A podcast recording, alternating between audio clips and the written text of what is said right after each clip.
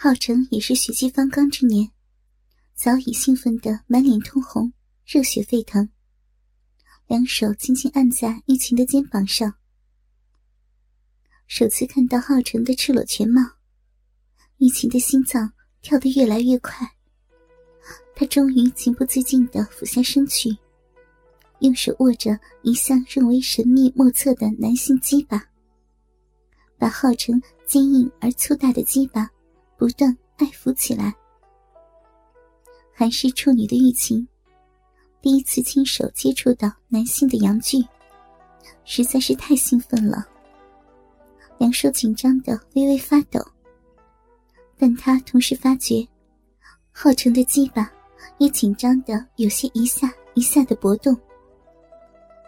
玉琴的逼开始渐渐的湿润，他再也控制不住。从自己的逼蔓延开来的熊熊欲火，军务繁忙的玉琴，现在终于放下了所有的军国大事，要好好的享受一下自己人生最幸福的一刻。对他来说，这也可能是他一生中唯一的最后一次机会了，实在是非常宝贵。玉琴站起身来，把浩成的手。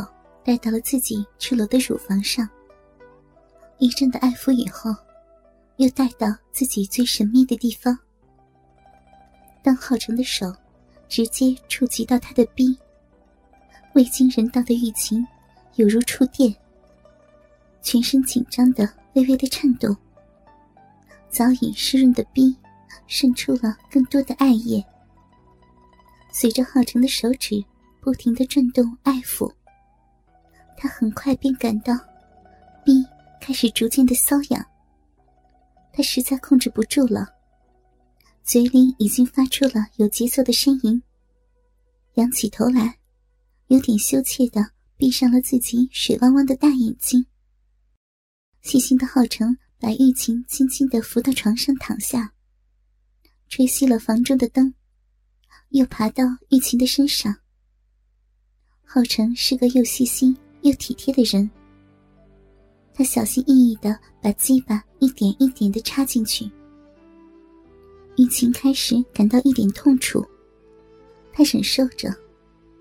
浩成越插越深，他逐渐感到痛楚消失，跟着就是一阵充实舒服的感觉，开始不停的抽送了。他的舒服感逐渐增加。口里的呻吟声越来越大，抽送越来越快，越来越激烈。玉清好像觉得身子飞到了九霄云外，下体的舒服感已遍及全身。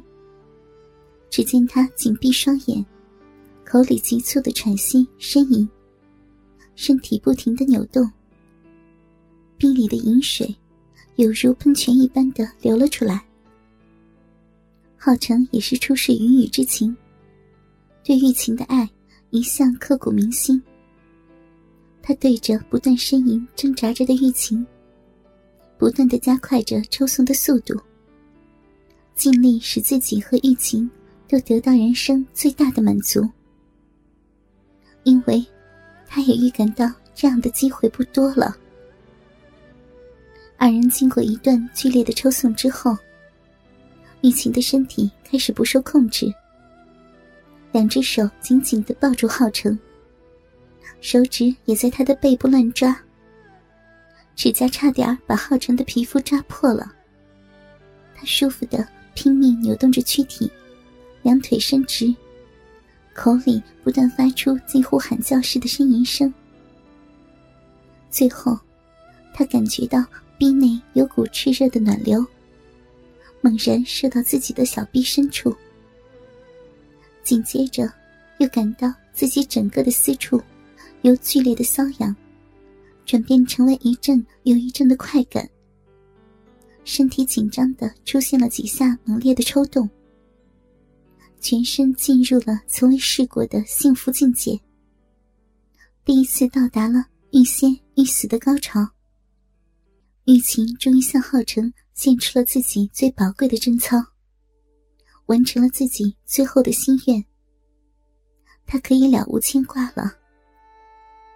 两人高潮过后，仍然赤裸相抱，好像想永远连在一起似的。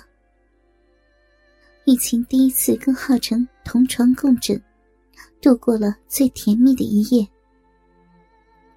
第二天清晨，玉琴和浩成一早就登上城楼观察敌情。只见城外边一片平静，援兵并没有任何攻城的迹象。玉琴才得以放下心来，继续处理好各项大小军务。幸好，援军整天都没有发动任何的攻势，紧张的一天总算过去。不觉又到了华灯初上的时分。玉琴和浩成吃过晚饭，逐渐又到了休息的时候。经过一天的操劳，玉琴很想趁休息的时候松弛一下自己紧张的神经，舒缓一下强大的精神压力。尽管目前的军情非常严重，但他一早就抱有以死报国的决心。正因为有了充分的心理准备，所以，他面对任何险恶的军情，都尽量以平常心去应付。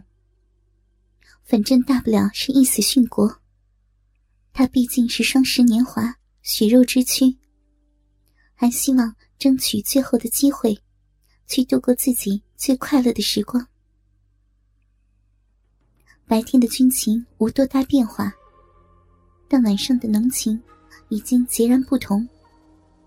经过昨晚的云雨之情，二人已变得毫无拘束。正是春宵一刻值千金。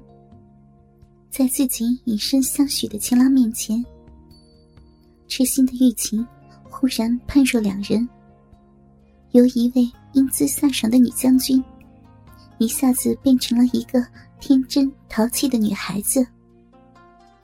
在灯光下，玉琴主动宽衣解带，站在浩辰的面前，完全露出了自己美艳的胴体，有如羊脂白玉，风来诱人。她还带着天真的笑容，眯起双眼，对浩辰痴痴的看了一会儿，跟着用银铃般的声音撒起娇嗲来：“你好坏呀！”把人家从上到下都看透了，你还不快快脱去衣服？当初是你自己先行脱去衣服的，不关我的事儿。天下间哪有这样不害羞的人？什么都不想看，偏偏想看男人下边的宝贝，不行。玉琴的脸马上通红起来，大声说道：“你好大的胆子，竟敢这样说我！看我这女将军！”不把你下边淹了才怪呢！二人竟然在房间里嘻嘻哈哈的追逐起来。到底是浩成认输了，他只好乖乖的脱去衣服，躺到床上去，赤裸裸的让这位又淘气又好奇的女将军看了个彻底清楚明白。其实，玉琴也是一位对爱情充满无限憧憬的活泼姑娘。只是无情而残酷的战火，造就了她双重的性格。她跟普通怀春的少女一样，很想彻底了解一下异性身体的神秘部分。可能昨晚是初次接触，过于紧张而不能得偿所愿。英俊的浩成已经在床上躺好，玉琴在明亮的灯光下。只见浩辰下体是浓密乌黑的一大片屌毛，黑草丛中露出一条约六寸长的鸡巴，直径约有五只手指的粗细，外边有一层暗褐色带黑的包皮。鸡巴的顶端是一个大型的龟头，完全凸露出来，鲜红夺目，像一个蘑菇形状。蘑菇的顶端有一条约半寸长的肉缝。玉琴暗想：男人的小便和精液，大概是小肉缝里射出的吧。